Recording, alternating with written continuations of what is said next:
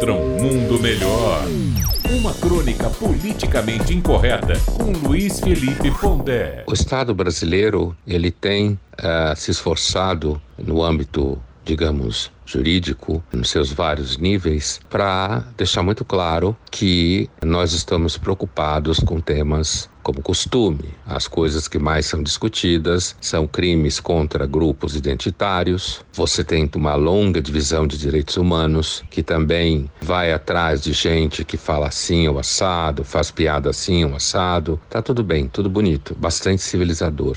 Agora, enquanto é fácil você processar e perseguir cidadãos banais, comuns, que podem falar coisas que hoje já são consideradas crime e, e, coisas que são consideradas falta de educação e que não se deve falar e tal. Do outro lado, é muito mais difícil você prender bandido de verdade, não é mesmo? O narcotráfico, ele engole o país, o crime organizado cada vez mais está presente em todos os níveis de negócios. A lavagem de dinheiro toma conta de setores do que se chamaria mercado legítimo. É, cidades como São Paulo, mas não só São Paulo, vai sendo tomada por regiões onde usuários de crack tomam conta destroem lojas, não necessariamente porque eles destroem fisicamente, mas destroem a viabilidade comercial das lojas, dos apartamentos, e ninguém faz nada. As tentativas são irrisórias, os direitos humanos colocam limites por conta da violência policial. Por outro lado, não se tem muito o que fazer,